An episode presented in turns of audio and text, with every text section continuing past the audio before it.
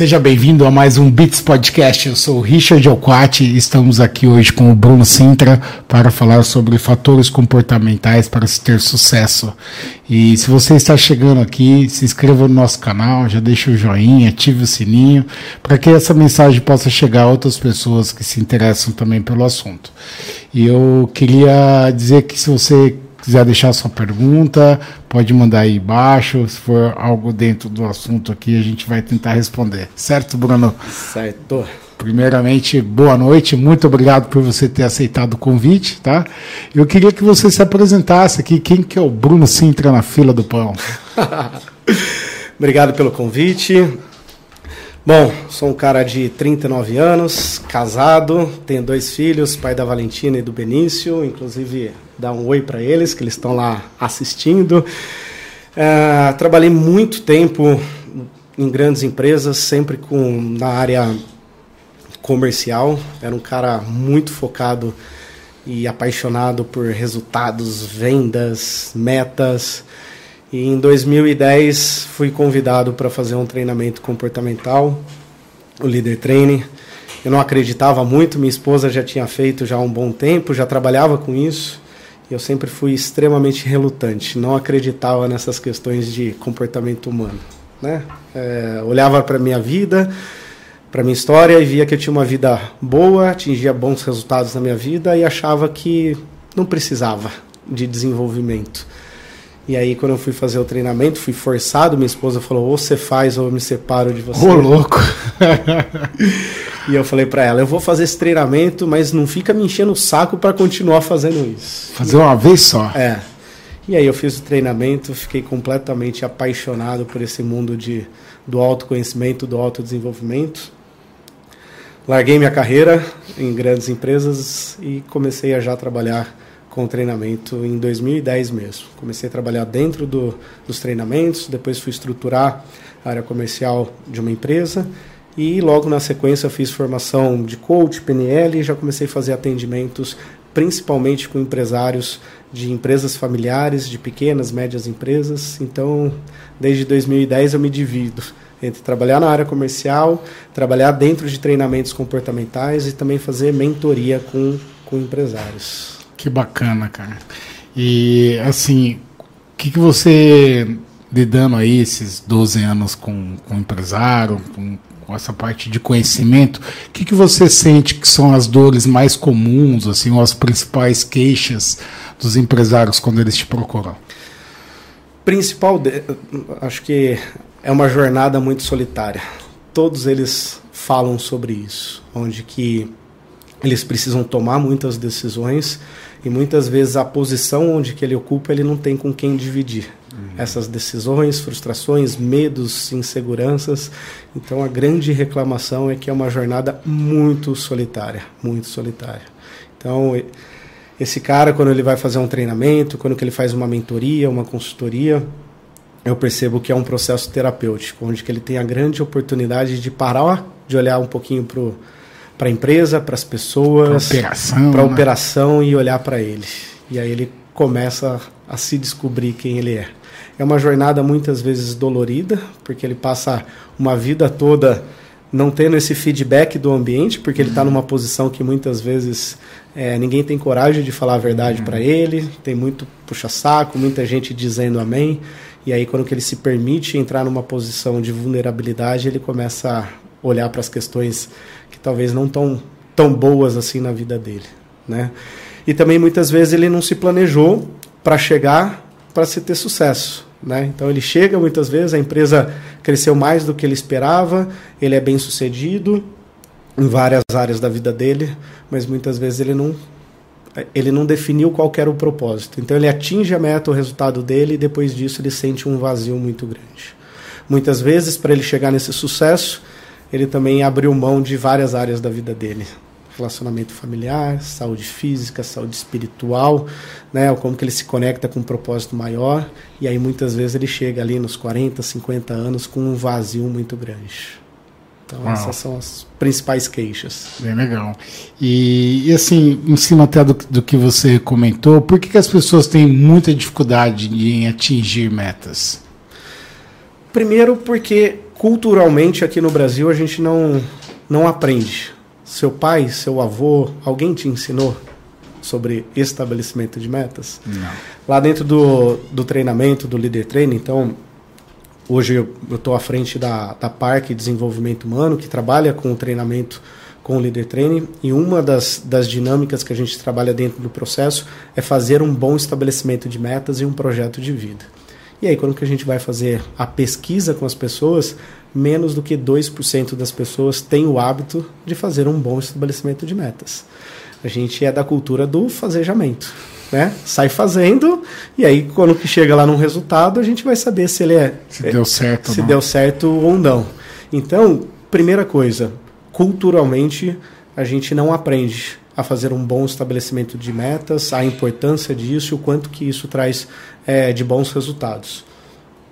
Outra coisa que eu escuto bastante: as pessoas têm medo de definir uma meta sentir que não é capaz e se frustrar de não conseguir atingir. Uhum. Então, como ela não acredita nela mesma, ela prefere não estabelecer essa meta.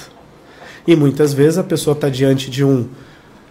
É, vive num ciclo de só ficar apagando incêndio que ela não consegue olhar lá para frente, ela só consegue correr atrás do rabo. Então ela não consegue ter esse discernimento ou clareza de olhar para frente e fazer uhum. esse estabelecimento de meta, sendo que ela precisa resolver o problema do aqui e agora. Legal. E tem algum caso assim engraçado assim que você pode contar pra gente de pessoas que tiveram essa dificuldade aí de, de método de reconhecer algum tipo de problema? Vamos lá, eu vou contar a minha história.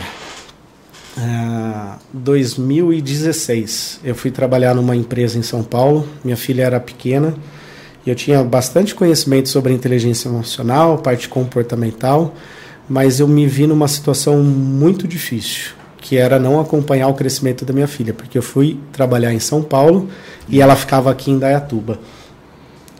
E para mim isso foi muito difícil. E eu sem perceber, eu comecei a engordar. Comecei a engordar e quando chegou em dezembro de 2017, um ano e meio depois, uh, não, foi em janeiro, Logo da virada do ano eu fui me pesar e aí eu estava pesando 100 quilos. E eu não percebi que eu estava gordo.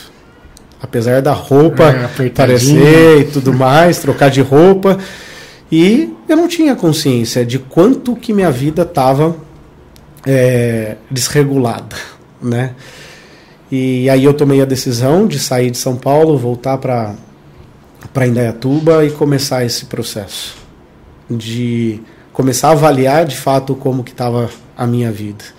E foi nesse processo que eu falo, até conversando com um cliente hoje, que ele está com dificuldade, bastante dificuldade de emagrecimento, e ele me falou assim, qual que foi o ponto mais difícil, a virada de chave? Eu falei assim, foi admitir que eu estava gordo.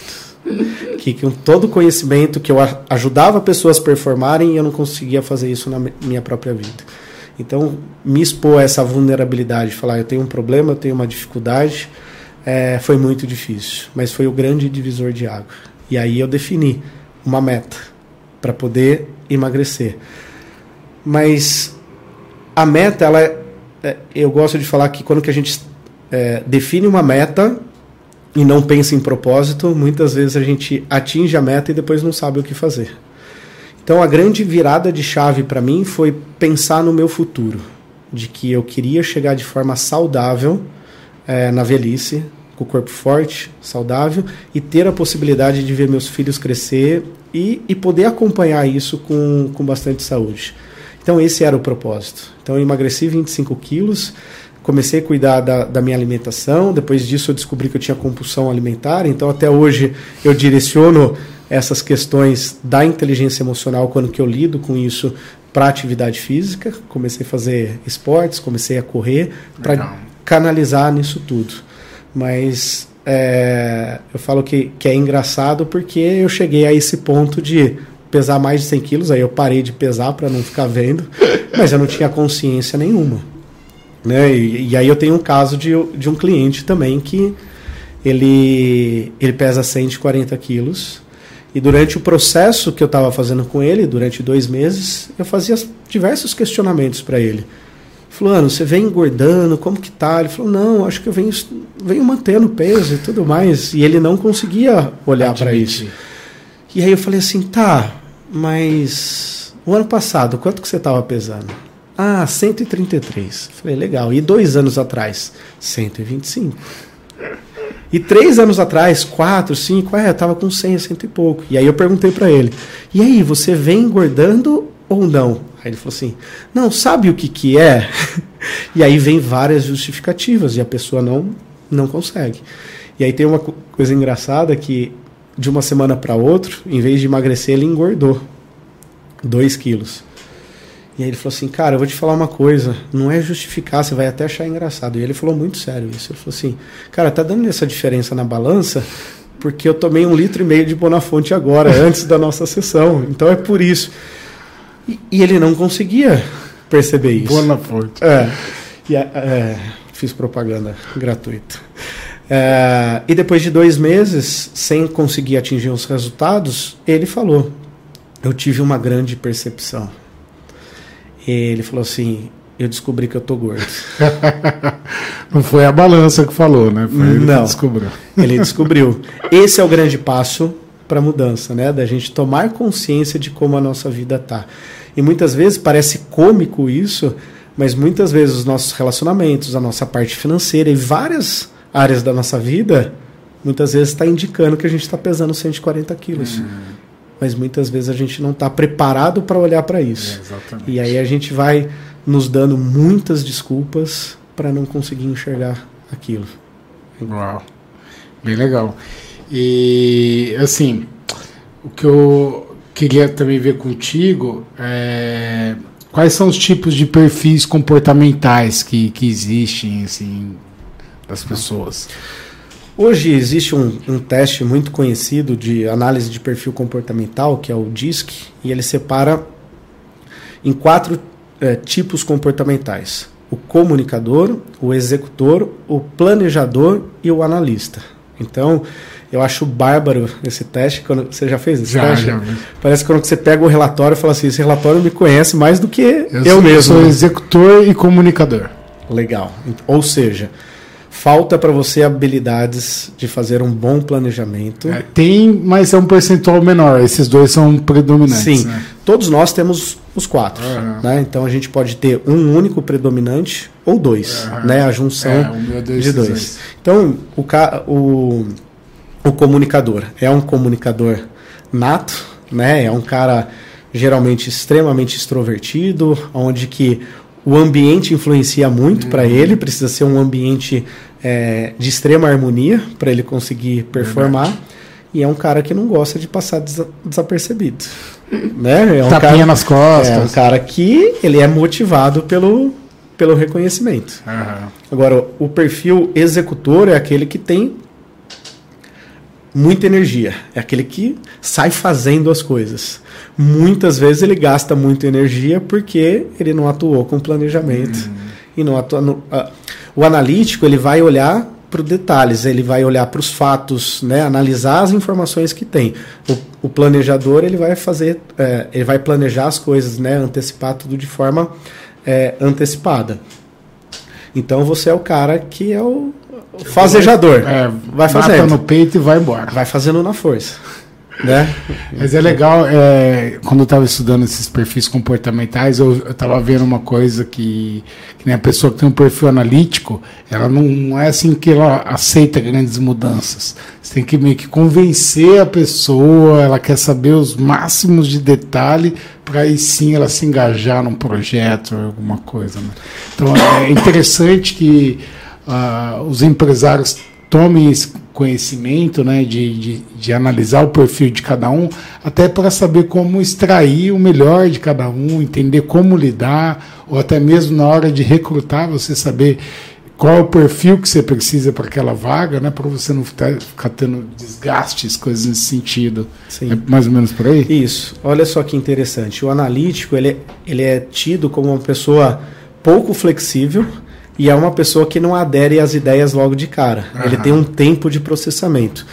E muitas vezes, quando que o líder não tem a consciência disso, ele olha esse cara com maus olhos. Ah, ele é um cara que não compra as ideias, Cara não é chato. chato. Não, pelo contrário. A maior necessidade dele é ter segurança, certo? De que é, as coisas vão dar certo. Então, ele não vai gerar nenhum tipo de movimento antes dele analisar todas as possibilidades. Então, não é que ele precisa ser convencido. Ele mesmo precisa analisar todas as possibilidades e ver aquela possibilidade que tem o menor, menor chance de dar errado. E aí, o que, que acontece geralmente? Pessoas extremamente analíticas são pessoas perfeccionistas.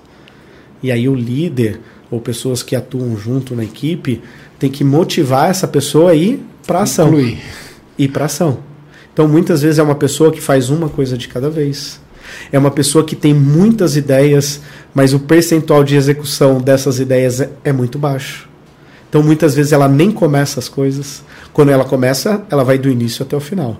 Mas não é uma pessoa que vai sair fazendo várias coisas ao mesmo tempo. Então um líder ter conhecimento disso, ele sabe aonde atuar, o que, que ele precisa fornecer para essa pessoa é, performar muito mais. Então, neste caso, no seu caso, provavelmente é trabalhar questão de planejamento, ser mais analítico, é, se preocupar mais com os detalhes, né, planejar de forma antecipada. Para o cara que é analítico, é ajudar esse cara a executar, colocar a mão na massa.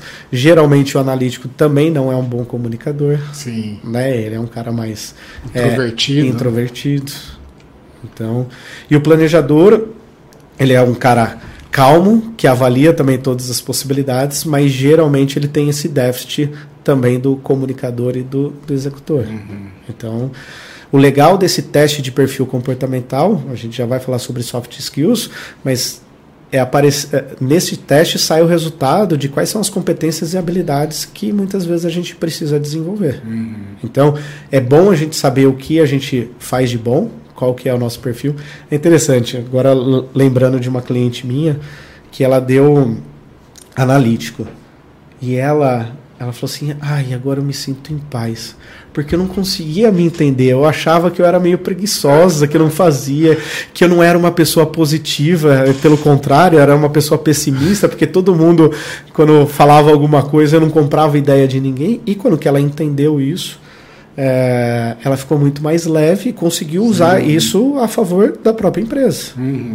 Porque é interessante, porque nessa empresa, a área é uma empresa de engenharia, a parte comercial e a parte de execução de obras, quando eu fiz o teste de perfil comportamental, é, os engenheiros que lideravam as obras, nenhum deles tinham característica de planejador e analítico. Por quê?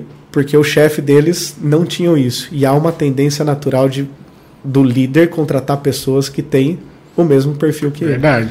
Então, neste caso, essa diretora começou a ajudar o departamento comercial e de engenharia A com todo o conhecimento que ela Que tem bacana. de, de ser analítica e planejadora.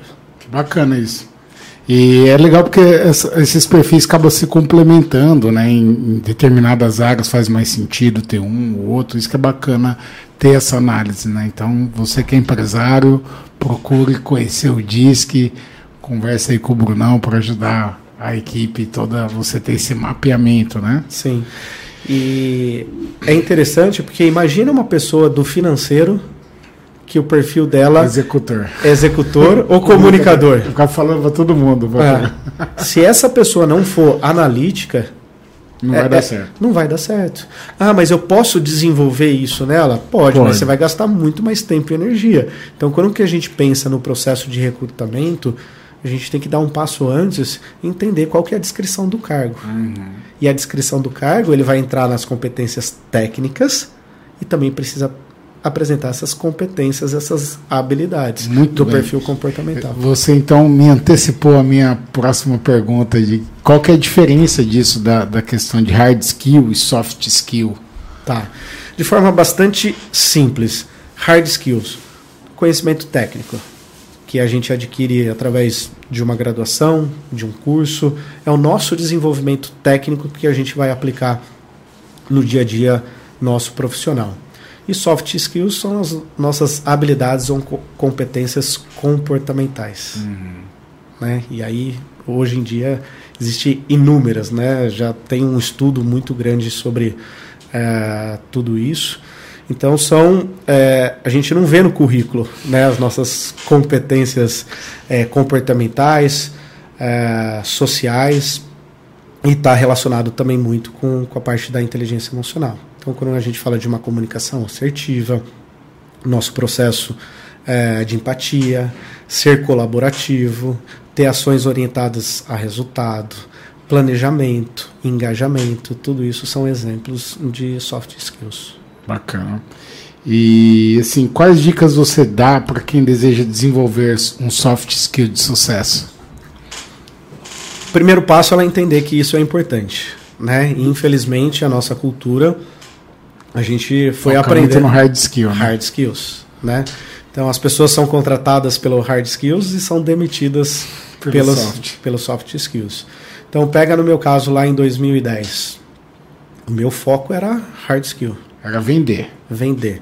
Lógico, tem muitos comportamentos de soft skills, mas todo o meu desenvolvimento estava em me desenvolver tecnicamente. Uhum. Eu não via a importância de desenvolver essas habilidades, essas, essas competências. Então, o primeiro passo é entender que isso é extremamente importante e isso vai, de fato, definir o sucesso que você tem, seja profissionalmente e seja em qualquer área da sua vida nos seus relacionamentos pessoais ou familiares, esses soft skills são extremamente importantes. Verdade. E hoje em dia existe muitos treinamentos na internet, tem muita informação sobre isso, mas é tomar consciência e começar a praticar, né? Começar a praticar. Não é uma teoria só, é, é diferente, né? Ah, aprendi a, a fazer uma edição de, de imagem, né? Entendi lá quais são os. Só um minutinho é, aprender como mexe, sei lá. Photoshop. Photoshop. Legal. Você sabe a teoria daquilo e você sai ali executando e, e parece que é um mais um é dois. É muito lógico uhum. o resultado que vai dar. Quando que a gente fala de competências é, socioemocionais, quando que a gente fala de habilidades e capacidades é, comportamentais, tem um fator que é o ser humano. Né? Porque quando que a gente vai colocar isso em prática, né? Tem outras pessoas é, envolvidas e isso mexe com toda a parte emocional nossa. Então, muitas vezes parece muito difícil quando que a gente vai colocar isso em prática. Muitas vezes a gente não sabe como vai fazer, não sabe a resposta que a gente vai ter do ambiente que a gente está, e tudo isso vai mexer com as nossas emoções. E tudo que a gente é movido a fazer no dia a dia está conectado muito com o nosso pensamento, com o nosso sentimento, que vai determinar a ação. Muito legal isso. E quais são as competências comportamentais mais valorizadas pelas empresas hoje? Tem isso mapeado? Tem, é, tem diversos estudos, mas eu vou falar muito do que eu vejo na prática. Uhum. Quando eu vou visitar um cliente e eu pergunto quais são as suas maiores dores, né? Ele vai falar problemas de comunicação. Esse é o campeão. É o campeão, né? E aí envolve a parte de relacionamento, certo? Então as pessoas não sabem ser assertivas na sua comunicação. Muitas vezes elas não conseguem entregar a mensagem do que ela gostaria. E aí a gente precisa entender que o outro muitas vezes vai interpretar de uma forma que não é a correta. E aí isso gera um balaio de gato. Uma, um, assim, um adendo assim, que eu acho que é bem interessante, que tem uma regra na comunicação que fala que mais importante do que o que você disse é o que o outro entendeu Isso, com o que você disse. Né? Sim.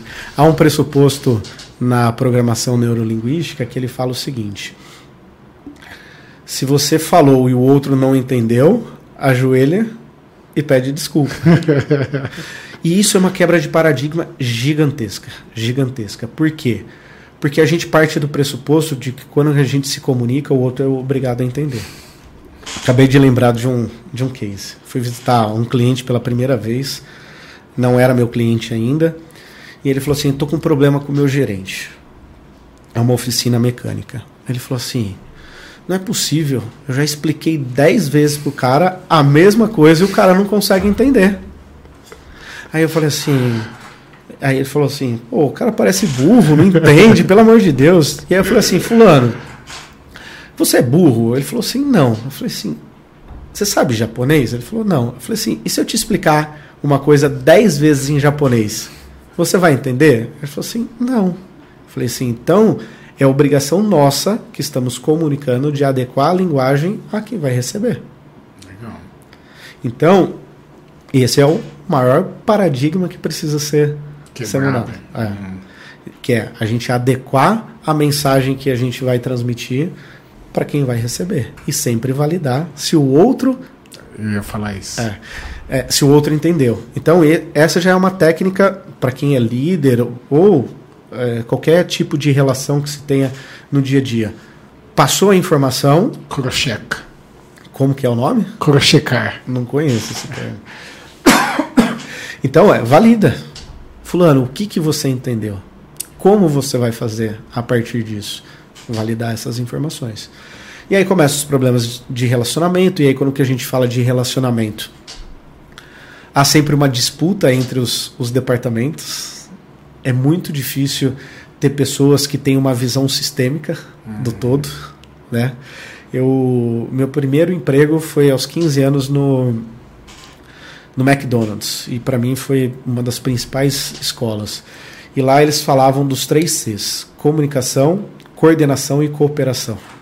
Lá todo mundo sabia que o que a pessoa faz lá na ponta gera o resultado lá no final.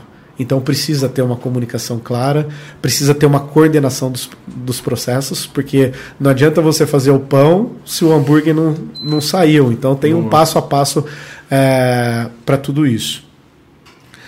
E precisa ter a, a, cooperação, essa visão sistêmica que tudo está tá interligado. Então, um dos trabalhos que geralmente eu começo a fazer na, na empresa é alinhar o processo de comunicação e de relacionamento.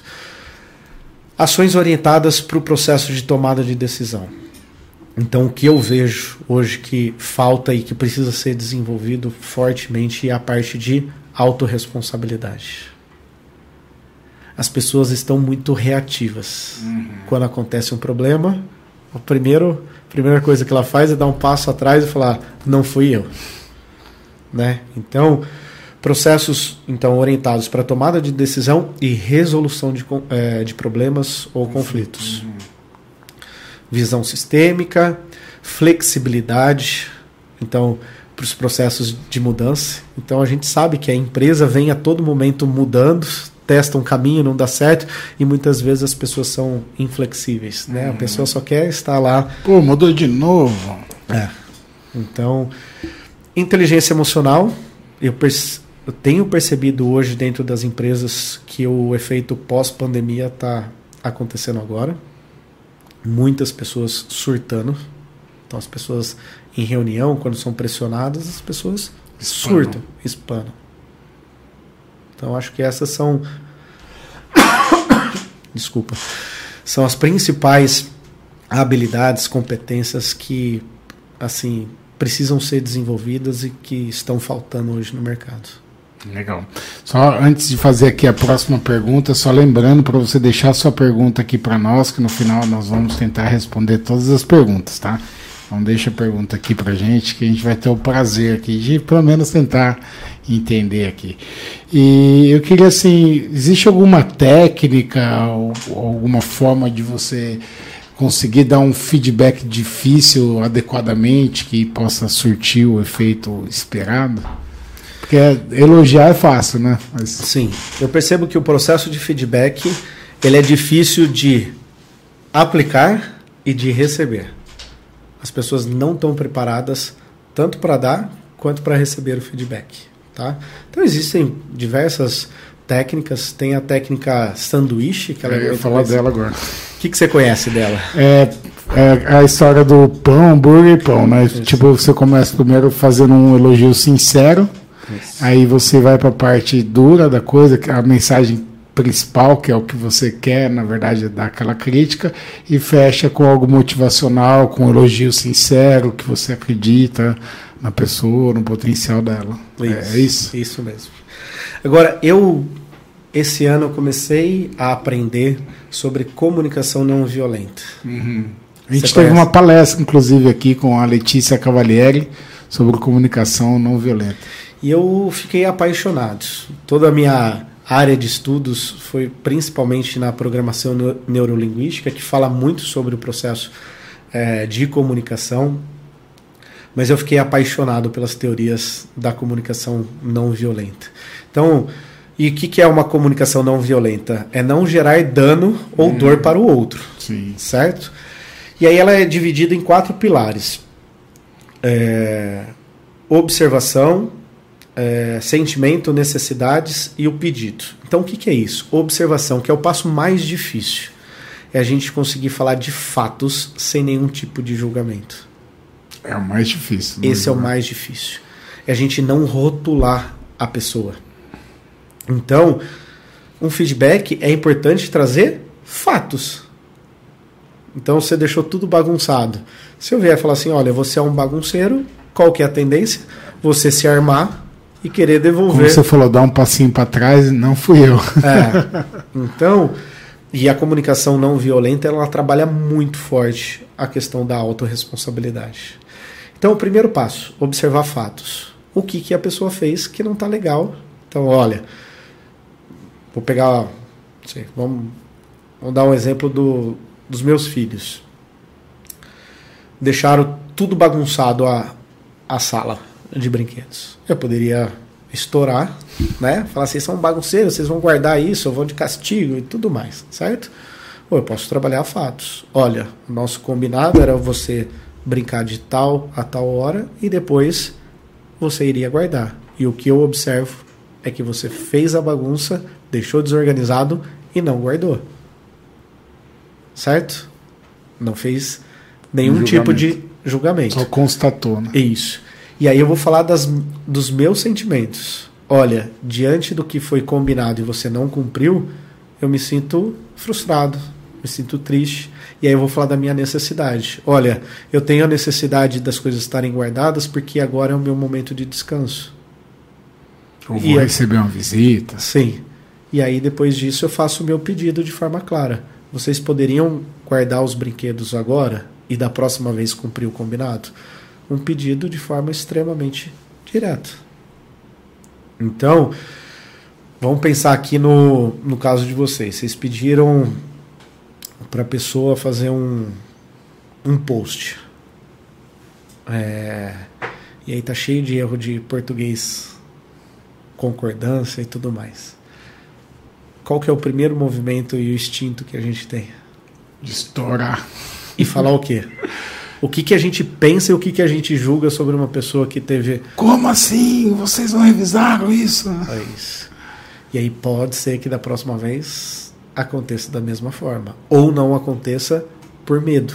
Uhum. E isso vai influenciando no que a pessoa vai fazer, porque ela vai fazer com medo, é, o ambiente fica mais pesado e tudo mais. Então, olha, Fulano, desse texto eu percebi que aqui tem três erros de português eu me sinto extremamente preocupado e inseguro, porque na sua função é, deveria ser uma pessoa que não tivesse esses tipos de problema. Uhum. E eu tenho a necessidade que esse problema não aconteça mais. Não aconteça. E corrija lá imediatamente. Você pode corrigir isso e da próxima vez revisar o texto. Legal. Então você vai trazer responsabilidade para a pessoa, não vai agredir ela Uhum. E a pessoa tende a ficar muito mais aberta a receber isso que você vai falar. Bacana essas quatro etapas. É, a Letícia explicou de uma forma que também bem bacana, mas a sua, a sua forma assim foi bem, bem prática assim. Isso que eu achei bem bacana assim, os quatro pilares aí. É, e, e como você Sim, qual dica que você dá para a empresa construir junto com o funcionário o tal do plano de carreira, ou PDI, que é a palavra da moda hoje, né? Sim. O plano de desenvolvimento individual com cada um. Tá. Primeiro passo, a gente tem que começar de cima para baixo, certo? Então a empresa precisa saber aonde que ela quer chegar, uhum. para depois trabalhar aonde, o que, que vai ser desenvolvido com seus funcionários baseado nesse, nesse objetivo. Aí volto, a grande maioria das empresas, vou chutar aqui, 98% das empresas não tem um plano estratégico para os próximos dois, cinco anos, de forma detalhada. Muitas vezes ela tem na cabeça o que ela gostaria, mas ela não tem esse planejamento, certo? Porque quando que a gente fala de um planejamento, mais importante de, do que definir o que é definir o como. E quais são os caminhos e que você vai percorrer, quais são os recursos que você precisa para depois começar a olhar para os seus departamentos e para as pessoas. Então, planejamento estratégico da empresa, definição clara de um organograma, os principais processos, e aí depois começar a fazer a descrição de cargo. O que eu vejo geralmente? As, as, as empresas adaptando os cargos às pessoas. certo? Então ela não fez esse descritivo de cargo, ela não sabia que tipo de profissional que ela queria. Então ela começa a adequar ao que ela tem naquele momento. O que, que o fulano faz? Escreve aí que o fulano faz. É. Então, é ter clareza. O que eu espero desse departamento, quais são as posições é, que eu preciso e fazer um bom é, descri é, descritivo de cargo certo? E aí depois disso você vai ter clareza quais são as possibilidades de crescimento dos colaboradores, aonde que ele vai chegar no nível 1, 2, 3, e aí... O de... pleno, sênior, né? Isso. E aí depois vai fazer um, um teste, por exemplo, o DISC com todos os colaboradores. Lá ele vai apresentar quais são as competências e habilidades que precisam ser desenvolvidas baseado na função que, que ele atua. E aí o líder ele precisa fazer esse acompanhamento. Não é simplesmente pegar tudo isso, entregar na mão do funcionário e falar assim: toma, segue. Né?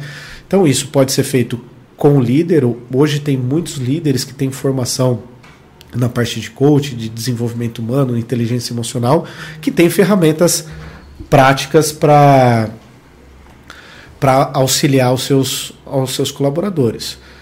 Muito do trabalho que eu faço dentro das empresas a gente faz essa estruturação toda e muitas vezes eu ajudo a criar esse plano de desenvolvimento individual e depois, em algumas sessões, auxiliar esse colaborador a percorrer esse caminho que, que precisa. Que bacana. E é legal você ter falado isso de ser de cima para baixo. Primeiro a empresa entender né, onde ela quer chegar, porque senão qualquer caminho é um destino. Né? Estava fazendo, estava conversando um pouco antes aqui a analogia do Waze que você Sim. comentou, né? Então vamos lá. Eu, eu gosto de dois exemplos.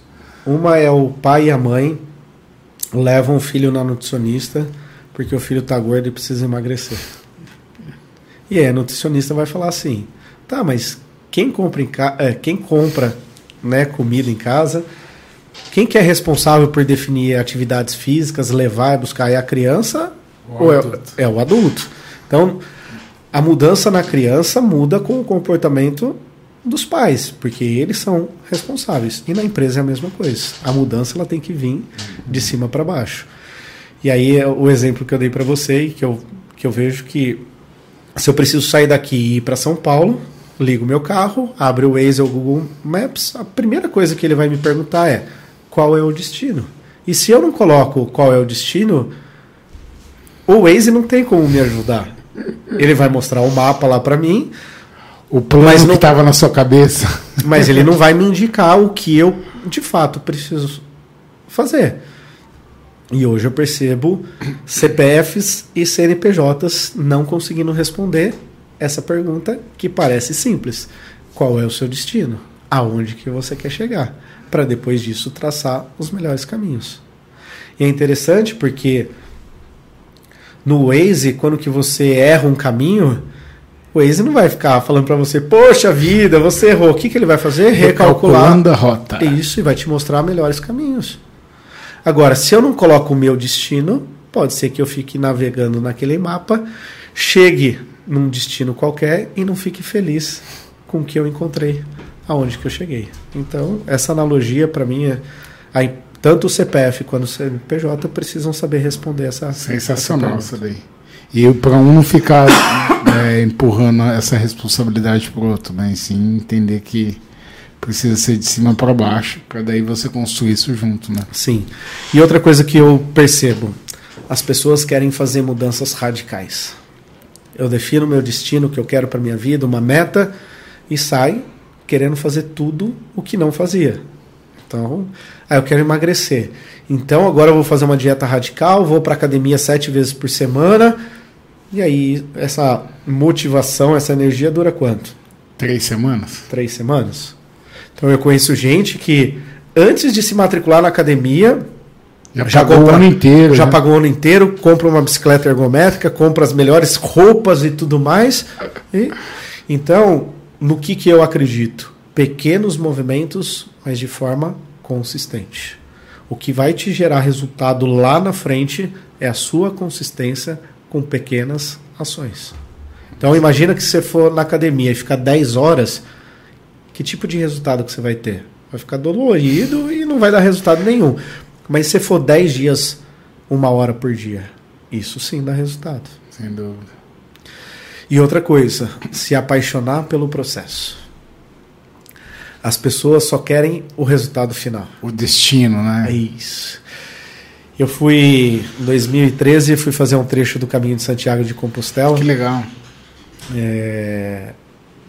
E aí, caminhando lá seis, sete dias, eu sou um cara extremamente competitivo. A gente estava num grupo e o meu objetivo qual que era? Chegar primeiro. Chegar e chegar na catedral. E a hora que eu cheguei na catedral, tá coisa sem graça. É uma catedral. né? Poderia ter ido, se fosse para isso, ter ido lá na Catedral da Sé. E aí eu não curti o processo. Eu não curti o dia após dia de caminhar devagar, parar, contemplar os lugares, a comida local, conhecer gente do mundo inteiro. Eu só estava preocupado em atingir o meu destino. Eu tive depois a possibilidade de ir mais duas vezes e foi totalmente diferente a, a experiência, porque eu pude de fato curtir o caminho. Então, a analogia é: o caminho se faz caminhando. Eu tive uma experiência esse ano de correr uma meia maratona. Eu já é, fiz uma também. Já. Então. E tudo isso começou em uh, fevereiro de 2020. Um pouquinho antes da, da pandemia, eu comecei a treinar a corrida. E foram dois anos treinando. Sei lá, 1.500 quilômetros de treino, acordando 5 horas da manhã, frio, chuva e tudo mais. Quando eu fui correr a maratona, é maravilhoso correr, aquela energia e tudo mais. Quando eu cheguei lá na, na linha de chegada, foi uma, uma sensação, um momento mágico indescritível. Mas ali eu vi o tanto que eu estava apaixonado pelo processo, porque cada dia que eu acordava às 5 horas da manhã, me desafiava e, e conseguia ir correr, eu me amava, eu me sentia. Autoestima. É, eu me sentia extremamente realizado, acreditando em mim e tudo mais. Inspiração. É, então fui ficando apaixonado pelo processo. Para mim, o que vai ficar mais marcado para minha vida não é a meia maratona. São esses dois anos de treinamento, de o quanto que eu me desafiei, o quanto que eu pude me, me superar. Então a gente tem que se apaixonar pelo processo. E a linha de chegada é só a cerejinha do bolo. Sim. eu, eu fui um pouco diferente. Na, na época eu tinha essa meta de correr os 21 km, fiz a track and field lá em Campinas. E aí meio que eu fui relaxando e cheguei onde cheguei hoje. Parei de correr, né? Mas o que é legal é, é isso da, da corrida, assim, essa questão de da sua superação, que é a luta com você mesmo, né? Não, você consegue Sim. só mais um quilômetro hoje e tal. É isso que é bem bacana. Sim. Essa questão do, do processo em si, né? De você ir evoluindo e percebendo, pô, comecei correndo 5 km, aí seis meses depois eu tô conseguindo correr 10 e, e aí por aí vai, né? Você conseguir ver esse, esse esse avanço, esse progresso, que eu acho que é o mais gostoso. E eu acho que é uma bela analogia para essa questão comportamental da nossa vida, né? A gente sentir que a gente está cada vez mais forte ou mais preparado para situações adversas aí da Sim. vida. E a atividade física, né, que exige muito da gente, ela trabalha uma soft skill que é a resiliência, Sim. né? E, e, é interessante porque quando que eu treino esse músculo da res, resiliência, por exemplo, numa atividade física, isso me ajuda muito no dia a dia profissional. Uhum. Né? Então é interessante isso. Você pegar os grandes empresários de sucesso, a grande maioria deles fazem uma atividade física de endurance. Né? O cara é triatleta, fazem atividades físicas bastante. É, eu vou, como que eu posso chamar? Bastante puxadas e tudo mais. E isso reflete no comportamento que ele que ele tem.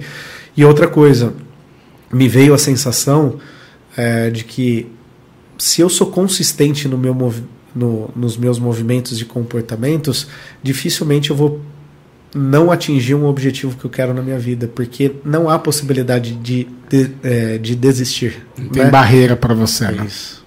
É bem legal isso mesmo. E a gente acabou comentando um pouco aqui sobre PNL, né? Mas que dicas você dá para um gestor, assim, sobre a PNL? Vamos lá, PNL, Programação Neurolinguística. Preciso explicar alguma coisa? Acho que é, acho que é válido. Tá. PNL surge no década de 70 para uh, estudos para entender como que o nosso cérebro funciona, como que ele aprende e principalmente como que ele gera comportamentos, sentimentos e emoções de forma automática. Né? Eles fizeram uma analogia com a própria programação do, do computador. Uhum. Né? Então, você chegar no seu computador, der dois cliques no arquivo, aquele arquivo vai abrir. Vai abrir. E nós, hoje, somos resultados da nossa programação que a gente fez ao longo da nossa vida. Então, a gente está agindo muito mais de forma automática e inconsciente do que de forma consciente. Uhum. Então, eles estudaram é, muito isso e estudaram também qual que é o impacto da, da comunicação nas nossas relações intrapessoais, né, com a gente mesmo e interpessoais com, com os outros.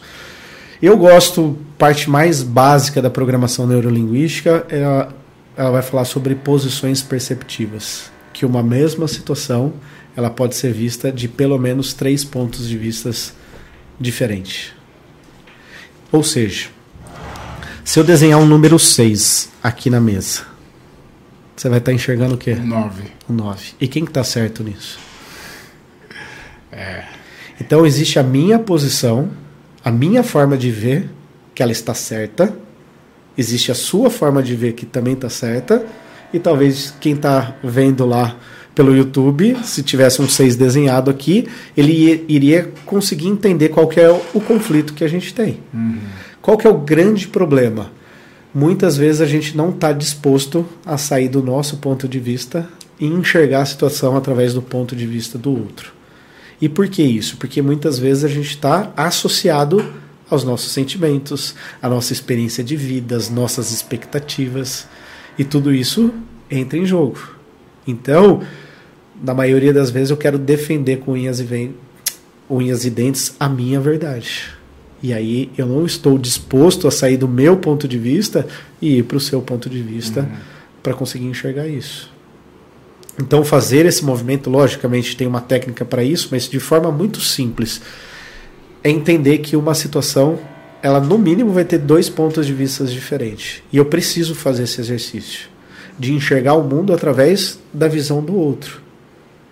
Não é enxergar o mundo do outro através do meu ponto de vista. Uhum. Porque senão eu nunca vou compreender o meu funcionário. Ah, o porquê que a menina escreveu errado. Se eu tomar base como meu minha forma de enxergar o mundo, eu já vou julgar ela que ela não sabe escrever, é burra e que não sei o, quê. Estava no WhatsApp. É isso, tá distraída e tudo mais. Agora, e se eu fizesse esse movimento? Fulano, eu percebi que aqui tem três erros de português o que, que aconteceu? Por que, que se chegou nesse resultado?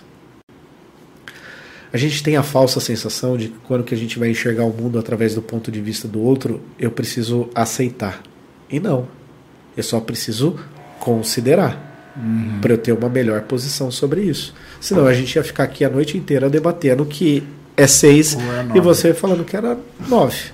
Então é saber se colocar no lugar do outro e aí é o processo de empatia, mas olhando o mundo através do olho do outro, para entender o porquê das coisas, para depois tirar uma conclusão sobre a situação.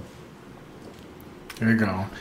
E assim, a gente também acabou comentando aqui um pouco sobre a inteligência emocional, né? Que você percebe no pós-pandemia é, a dificuldade das pessoas lidarem com situação adversa, né? Que dica você dá para quem quer desenvolver sua inteligência emocional? Bom, vamos lá. Inteligência emocional de uma forma extremamente simples. É a gente saber reconhecer os nossos sentimentos e as nossas emoções. O porquê que a gente está sentindo isso e o que, que a gente vai fazer a partir disso. A gente acho que cresce é, com uma visão errada sobre o que, que é autocontrole. A gente se esforça muito para tentar controlar as nossas emoções, mas a gente não consegue controlar as nossas emoções. O que a gente consegue controlar é o que a, a gente reação, faz né? a partir delas. É. Então, eu não vejo as pessoas com inteligência emocional sabendo reconhecer primeiro o que elas estão sentindo, o porquê que elas estão sentindo isso. E aí ela vai, pensa que o processo de autocontrole é como se você tentasse ficar, é, tentasse suprimir o que você está sentindo. Então vamos imaginar que você está sentindo muita raiva. E aí você sabe que no seu ambiente de trabalho você não pode estourar. Eu não posso me posicionar com a energia de tudo que eu estou sentindo de raiva. E aí você gasta bastante energia tentando controlar essa emoção da raiva. E aí você não coloca isso para fora aqui. Aí você vai para sua casa e eu falo que é chutar o chutar o cachorro, porque você tende a descontar, colocar essa energia para fora no ambiente seu de é, de maior zona de, de conforto. Ou começar a acumular essa energia e aí vem as doenças psicossomáticas uhum. e aí a gente pode também falar sobre ansiedade, gastrite. depressão, gastrite e várias outras coisas. Então eu gosto do, do termo de autorregulação, que é eu entender o que eu estou sentindo, o porquê que eu estou sentindo isso e a partir disso usar essa energia, essa emoção de forma inteligente, que vai me trazer benefícios. Você já correu quando você estava com raiva? Já. A performance não aumenta? Aumenta. Entendeu? Então é, eu reconheço que eu estou sentindo raiva porque aconteceu isso no meu dia. Então eu reconheço que eu estou sentindo porque que e aí depois eu canalizo isso para algo que seja produtivo para mim. Então as pessoas estão tão no automático que elas primeiro não reconhecem o que elas estão sentindo e o porquê. E elas vão se enchendo desse sentimento, dessa emoção. E aí um dia ela não suporta mais e ela estoura. Ela não tem controle sobre o que ela vai fazer. Legal. Parece que chegou uma pergunta aqui para nós aqui. Vamos ver. Ana Paula Carneto, por por isso que às vezes existe conflito entre líder e liderado, não existe um conhecimento dessas habilidades, dificuldades para ver esse equilíbrio nas equipes. Ah, legal. É, eu acho que falta esse conhecimento da liderança de é, de não compreender os perfis comportamentais, não entender sobre quais são as soft skills que ele espera da sua equipe e não tem ações de desenvolvimento na própria equipe. Então, muitas vezes ele gera uma expectativa que todo mundo vai fazer aquilo da forma com que ele gostaria e isso não acontece. Quanto maior a diferença sobre a expectativa e a realidade, maior é a frustração. Sim. E aí são maiores são os problemas e angústias que a gente vive no dia a dia. Então, buscar esse conhecimento sobre desenvolvimento humano, dessa parte comportamental, soft skills, esses testes de perfis comportamentais, de fato ajuda bastante. Legal. E aí tá o Jean aqui mandando de Tatuí, mandando boa noite, falando que você é top demais. Esse cara é parceirão. Aonde que eu tô, ele acompanha. Então, um abraço, Jean Cardoso. Valeu, Jean. Obrigado. Cara, eu queria voltar na questão que a gente estava falando, a, a, pergunta anterior sobre a PNL. É, sim, eu nunca estudei, só de curiosidade, já dei umas pesquisadas aí no Google. Sei que existe aquela questão de efeito espelho, de você meio que copiar, por exemplo, a pessoa tá com a mão na mesa, sim. ou a postura dela e tal.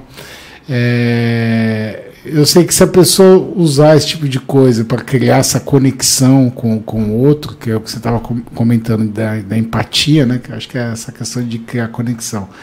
Você não sabendo usar ou não ter o auxílio de um profissional ali te acompanhando, te orientando, isso acaba podendo até irritar outra pessoa, né? Sim. Essa técnica no, Na PNL ela é chamada de rapport. Rapport. Na venda também existe isso. Isso, né? Então vem oriundo da, da PNL. O rapport, ele, ele parte do pressuposto que para eu criar uma relação de empatia e conseguir aumentar o meu poder de persuasão sobre o outro, e o que, que é o poder de, de persuasão? A outra pessoa está muito mais aberta e suscetível a comprar a minha ideia, aquilo que eu, que eu estou falando. Então isso começa com o processo de eu entrar no seu mundo. Então a nossa mente consciente, ela está ali entre 5 e 10% né, no nosso dia a dia. Ela está procurando tudo que é novo, tudo que eu não conheço, ela está buscando todos esses detalhes. A nossa mente inconsciente, ela quando que ela vê algo que ela já conhece, ela tem a tendência de generalizar, de falar, olha, isso daqui eu já conheço, já é sabido por mim, então eu tenho é, menor criticidade sobre a avaliação daquilo. Então, o processo de, de rapport ou de espelhamento, qual que é a ideia disso? Quanto mais eu me pareço com você, quanto mais eu enxergo o mundo através do seu ponto de vista, você está muito mais aberto, conectado.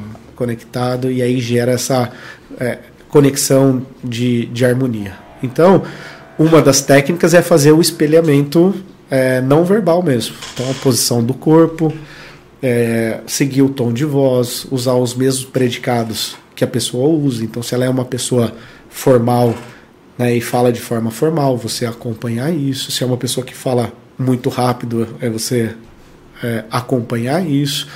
Então você entra no mundo da pessoa, se parece com ela, e aí você vai estar conversando com o inconsciente dela, então ela está muito mais aberta, e depois você traz ela para o seu mundo. Por isso que é bacana ter um profissional né, te auxiliando, senão o tiro também pode sair pela culatra. Né? Sim, com certeza. Legal. E, Bruno, eu queria que você abrir aqui para você poder divulgar o seu trabalho, as pessoas que se interessaram aqui pelo assunto, ou que quer conversar um pouco mais para entender como você pode ajudar ele, a, a, empresa ou o empresário. Você pode dizer como que as pessoas podem se conectar contigo aí? Legal. Parte profissional, eu tenho é, duas frentes de trabalho. Então, hoje eu estou à frente da PARC, Desenvolvimento Humano. Então, PARC é P-A-R-C, que vem de parceria. Uhum. Então, na Parque a gente faz o treinamento Leader Training, que é um processo de, de imersão, onde que vai é, o participante vai ter a possibilidade de se conhecer muito mais e desenvolver a sua inteligência emocional, então saber quem você é, é hoje, baseado na sua história de vida, e ter a possibilidade de desenhar um projeto de vida e fazer bons estabelecimentos de metas. É, e, e, eu faço trabalho dentro da, das empresas, principalmente empresas é, com estrutura familiar. Então, geralmente, eu começo um processo de mentoria é, com os empresários e depois ajudo ele nas questões de desenvolvimento da equipe e liderança. Legal. E o seu site, então, como que é? Parque DH. dh.com.br. O Instagram? Parque DH. Parque DH, legal. Isso. E queria abrir para você dar a sua consideração final, ou se tem alguma pergunta aqui que eu não te fiz, que seria interessante a gente comentar com o nosso público. Vamos lá. É, o que eu percebo, né, do, do meu próprio exemplo que eu não conseguia me perceber acima do peso, é a gente começar a ter muito mais clareza dos resultados que a gente vem obtendo na nossa vida. A gente se engana demais, né? Então, da gente ter coragem de fazer um diagnóstico de como que está a nossa vida, como estão nossos relacionamentos pessoais, familiares, dentro da empresa, como que está a nossa vida financeira, como que está a minha carreira, e eu acho que a carreira ela também está muito conectada com, com o propósito, tem que uhum. ser algo que te faça sentido, sua saúde física, né? E a parte espiritual. Um equilíbrio de várias áreas. Né? Isso. Né? Como que isso tá hoje? E aí ter coragem de olhar. Será que tá do jeito que eu gostaria? Sabendo que se eu melhorar um pouquinho em cada uma dessas áreas de forma consistente, eu vou estar tá num eterno processo de evolução e crescimento.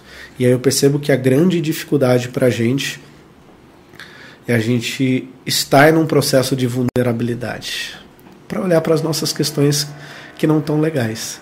Mas isso é o que vai nos fortalecer. Entender quais são as coisas que eu preciso desenvolver, quais são as coisas que não estão legais na minha vida, quais são os fracassos que eu tive até o exato momento, para poder começar a fazer de forma diferente. E eu percebo que esse é o processo mais difícil, da gente se tornar vulnerável, olhar para as nossas questões. Então, meu grande convite é estejamos abertos para fazer uma grande avaliação ou reavaliação das nossas vidas, nessas principais áreas, e estar aberto a olhar para o pro problema. E muitas vezes a gente foge, né? Fica adiando, olhar para alguma área da vida que não está bem, né? E esse problema não se resolve sozinho, ele só se aumenta. Né? Eu percebo um exercício simples. Hoje, ao chegar em casa, se olha no espelho por cinco minutos, é bem capaz de você não reconhecer o reflexo que tem ali. Porque você vai criando uma imagem sua que ela não é real. E aí fazer esse exercício de se olhar e entender que você é o único responsável pela sua vida tá dessa forma, isso talvez seja o seu grande processo de mudança. E a notícia boa é que você é responsável da forma que sua vida está hoje, mas você também é responsável para onde que você quer chegar. Uhum. Então muitas vezes a gente não tem coragem de se enfrentar. Então fica esse meu convite. Legal, cara, muito bacana. E acho que o caminho da evolução é essa, né? A gente se enxergar entender, aceitar, né? Que você estava comentando comigo uma coisa que eu achei muito interessante, que o, a grande dificuldade do alcoólatra largar o vício é justamente ele reconhecer que ele bebe, reconhecer que ele tem um problema, né? Então, Sim. em vez de a gente ficar adiando, vamos buscar esse autoconhecimento aí. Sim. Definir o que a gente quer, né? Então é, é olhar entender quais são os problemas, definir o que a gente quer e é não pegar tão leve com a gente mesmo, né? Porque é uma tendência. Falou, correr uma maratona, depois a gente vai entrando nessa zona de conforto. E a gente é muito bom de negociar com a gente, né? É. A gente, o que eu mais ouço, ah, não, hoje eu comi errado porque eu mereço, tô cansado, não fiz atividade. Mas a frase do desculpa outra. do eu mereço, né? A gente sempre tem essa, essa justificativa. Então a gente tem que ter clareza, ah, ter clareza do que a gente quer. É, e outro grande problema, a gente não está disposto a renunciar ao que precisa ser hum. renunciado para atingir o objetivo. Então, olha só que interessante. O que, que é foco? Foco não é você conseguir direcionar a sua ação para uma única coisa. Foco é a capacidade que você tem de falar não para todas as outras. Então, muitas vezes no dia a dia, a gente não tem. Renunciar, né? essa força para renunciar e falar não para as outras coisas. Legal, tem que ter muita disciplina, hein? Sim. Mas bacana. Então, queria mais uma vez agradecer você a esse bate-papo, foi enriquecedor, assim, e é um, é um assunto que, como você falou, muitas vezes as pessoas acabam adiando ou não se aprofundando nisso, mas o quanto que a gente pode crescer e evoluir quando a gente começa a buscar a olhar para si mesmo, né? Com certeza. Bacana, Bruno. Legal. Muito obrigado. obrigado. E valeu, pessoal. Valeu, obrigado.